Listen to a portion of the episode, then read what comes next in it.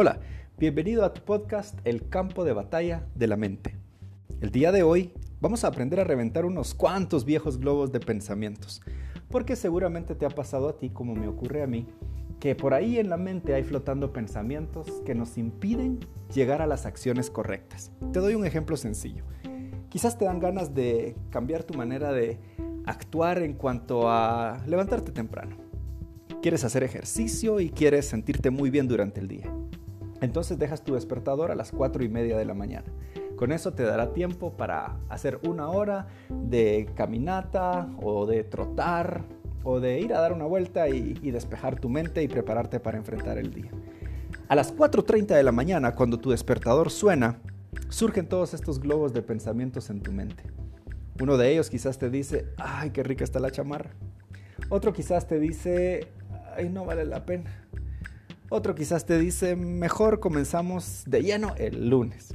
Y la cuestión es que es difícil entender lo que crees suficientemente bien para convertir esos en acciones correctas. Por ejemplo, es posible que o estudio para el examen de mañana. Mm, no quieres decepcionar a tus amigos y entonces les dices que siempre sí vas a ir al cine con ellos. Ahora, estando allá, comienzas a pensar que deberías de regresarte y estar estudiando, porque es importante para tu futuro, es importante para lograr lo que te has propuesto, ganar ese examen del día de mañana. La batalla de tu mente y tu manera de pensar continuará toda la vida, pero lo sentirás especialmente alocada en este tiempo de la juventud. Lo más probable es que tu mente dará brincos, saltos y se desviará en cientos de direcciones, dejándote casi sin palabras acerca de qué es lo que verdaderamente piensas y sientes y cuáles son tus opiniones. Esto es tener una mente confundida. Y tú posiblemente sabes a lo que me refiero. Cuando tu mente está confundida, no solo divaga por todos lados buscando respuestas, aún antes de conocer las preguntas, sino que simplemente no sabe cómo entender lo que es normal y cómo enfocarse en la dirección correcta. Tu mente está en esta situación en la que no puede ganar porque no sabe cómo. Así que no gana. Las escrituras lo dicen de esta manera en Santiago 1, 5 a 8. Si a alguno de ustedes le falta sabiduría, pídasela a Dios y Él se la dará, pues Dios da a todos generosamente sin menospreciar a nadie. Pero que pida con fe, sin dudar, porque quien duda es como las olas del mar, agitadas y llevadas de un lado a otro por el viento. Quien es así, no piense que va a recibir cosa alguna del Señor. Es indeciso e inconstante en todo lo que hace. ¿Te describe eso de alguna manera? Algunas veces piensas dos cosas distintas al mismo tiempo y te sientes indeciso sobre qué hacer. Entonces, ¿qué haces? Bueno, de acuerdo a Santiago debes pedirle sabiduría a Dios. ¿Qué es la sabiduría? Bueno, es pedir ayuda con letras mayúsculas. ¡Ayuda! Le dices a Dios que no sabes lo que debes hacer en la situación en la que estás y que necesitas ayuda o sabiduría para tomar una buena decisión. Digamos que estás confundido entre ir a una reunión, una fiestecita, ir a la casa de un amigo o no. Ah, tú sabes que ahí va a estar gente que no te conviene, gente que le gusta hacer cosas que tú sabes que no están bien, pero no quieres ser el recha del grupo y entonces te decides a ir. Ahora, imagínate que pudiéramos formar esta historia y darle distintos escenarios. Escenario con final número uno.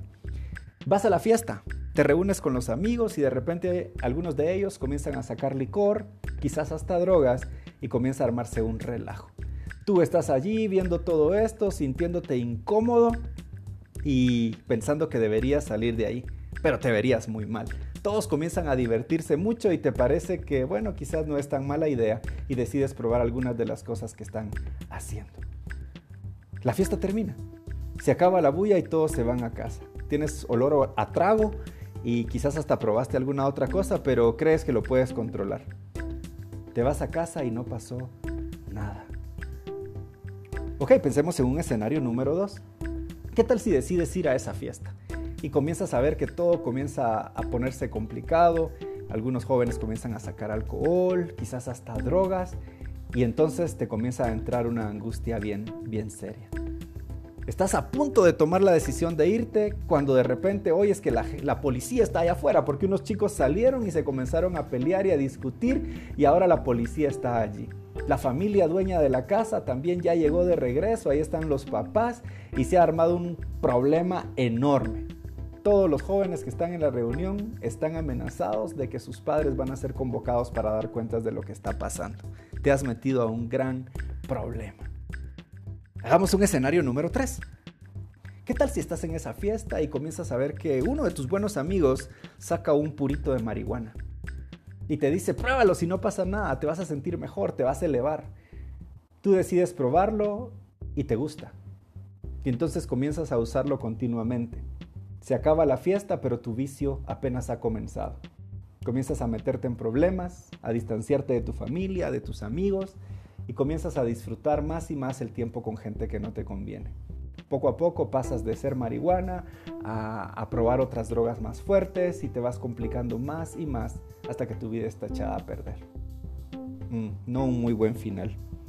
Pero ¿qué tal si añadimos todavía un escenario más?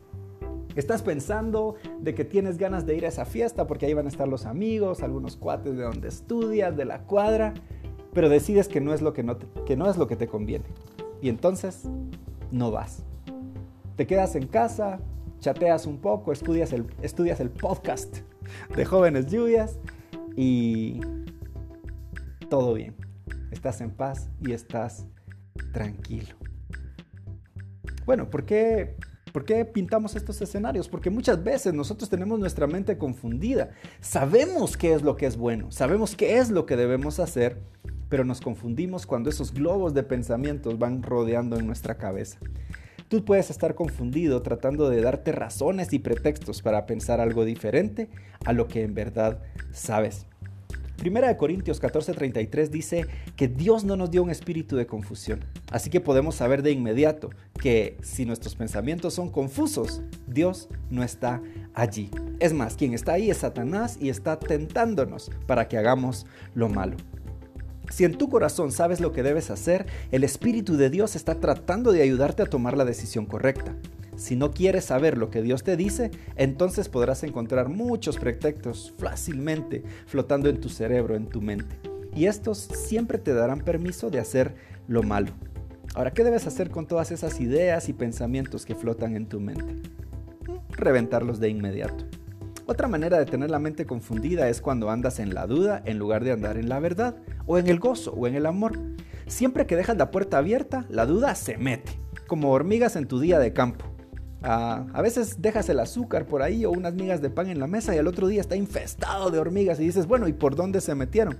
Bueno, la puerta estaba abierta. No necesitan mucho espacio ellas para pasar. Son pequeñas y muy trabajadoras, igual que la duda. Ahora, Dios te dio una serie de herramientas para ayudarte a deshacerte de esas dudas y se llaman la medida de fe. Esta medida de fe es la cantidad específica de habilidad con que puedes creer o confiar en algo o en alguien. Es cuando te sientes contento y confiado de que todo está a tu favor, que estás viviendo en grande y sientes que Dios es lo máximo, que tiene todo bajo control y que estás libre de dudas y preocupaciones. Pero en ese momento llega la duda y acampa en tu esquina cuando tienes un mal día, cuando perdiste algún examen, cuando no te fue bien en el partido de fútbol o cuando acabas de descubrir que pues te dieron algo de comer que no te gusta.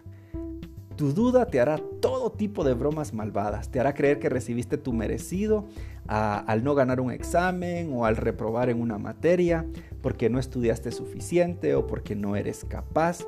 Es más, te puede hasta convencer de que nunca has sido capaz, que eres un bueno para nada y quizás hasta un inútil. Así que ¿para qué seguir intentando mejorar? Mejor quédate donde estás. La duda es terrible. La duda te puede paralizar. La duda es un villano. Y quiere controlar tus pensamientos para que dejes de esforzarte tanto por hacer lo correcto o dejes de tratar de convertirte en todo lo que Dios sabe que tú eres capaz de hacer. Imagínate si la duda te puede detener ahora, que eres joven, que tienes muchas oportunidades. ¿Cómo será en el futuro cuando veas esas oportunidades ya más limitadas? Bueno, hay que reventar esos globos. Y la herramienta para deshacernos de la duda es la medida de la fe. Si solo tienes un puñado de fe, no tendrás suficiente fuerza para alejar a la duda. Necesitas crecer en tu fe, aumentar en sabiduría y alabar a Dios grandemente para que cuando la duda venga, estés fuerte y mejor equipada para pelear contra ella. La Biblia dice en 1 de Pedro 5, 8 a 10, Practiquen el dominio propio y manténganse alerta. Su enemigo el diablo ronda como león rugiente buscando a quien devorar. Resístanlo manteniéndose firmes en la fe, sabiendo que sus hermanos en todo el mundo están soportando la misma clase de sufrimientos. El Dios de toda gracia que los llamó a su gloria eterna en Cristo, los restaurará y los hará firmes, fuertes y estables. Ahora, si pudieras medir tu fe, ¿Cómo la medirías hoy? Si tuvieras una escala de 1 a 10, ¿dónde dirías que está tu fe? 1, casi nada. 2, mm, casi nada. 5, ya tienes un poco. 8 o 10. Bueno, la medida de tu fe va directamente ligada a la manera en que has estado conectándote con Dios, comunicándote con Él y recibiendo información de Él. Si tu día pasa en leer memes, en leer noticias y en escuchar lo que el mundo tiene, estarás creyendo continuamente lo que el mundo tiene que decir. Pero si tu día transcurre en comunión con Dios, te conectas con Él, le das el tiempo que debes darle a su palabra y a analizarla y a pensarla, entonces tu medida de fe crecerá. A veces la mente tiene sueño y no te interesa mucho lo que sucede a tu alrededor y tal vez no puedas prestar atención y no puedes escuchar lo que están diciendo en el mensaje o en el podcast porque estás distraído. Quizás hasta te está hablando algún tu amigo, pero ni siquiera lo estás oyendo tienes sueño, tu mente está dormida, no estás alerta. Esta es una condición que se conoce como mente pasiva y significa que no hay mucho sucediendo y que no estás alerta. A veces estás como con sueño y no estoy hablando simplemente de que tuviste un largo día o que no dormiste bien, sino en no estar alerta porque no tienes interés en saber lo que Dios quiere que sepas. Tiene que estar pendiente de todo aquello que llena los espacios vacíos en tu cabeza. Tu cabeza vacía es fácil, presa del enemigo para llenarla con cualquier tipo de pensamientos pésimos. Así que, ¿qué puedes hacer para despertar? Asegúrate que tu mente esté llena de pensamientos buenos. No hay espacio para los pensamientos negativos cuando tu mente está llena de pensamientos positivos. Todos pueden intentar meterse a tu mente, pero cuando miren que está llena y está saturada de cosas buenas, pues todo lo negativo no encontrará lugar para permanecer allí. Tu mejor herramienta para esto es estudiar y entender la palabra de Dios. Y por supuesto, orar. Tal vez tú piensas que está bien no hacer estas cosas. No orar, no leer la Biblia y dices, bueno, si no lo hago, de todas maneras Dios me sigue amando. Lo cual es cierto, pero ¿estarás haciendo lo correcto? Puedes pensar que no estás haciendo nada malo cuando no haces nada, pero tal vez quieras pensarlo de nuevo. A veces los problemas se meten directo a la cabeza y permanecen ahí simplemente porque ven que hay espacio, porque nada más está sucediendo. Para ellos es fácil comenzar a jugar con tu mente porque les has dado mucho espacio para hacerlo.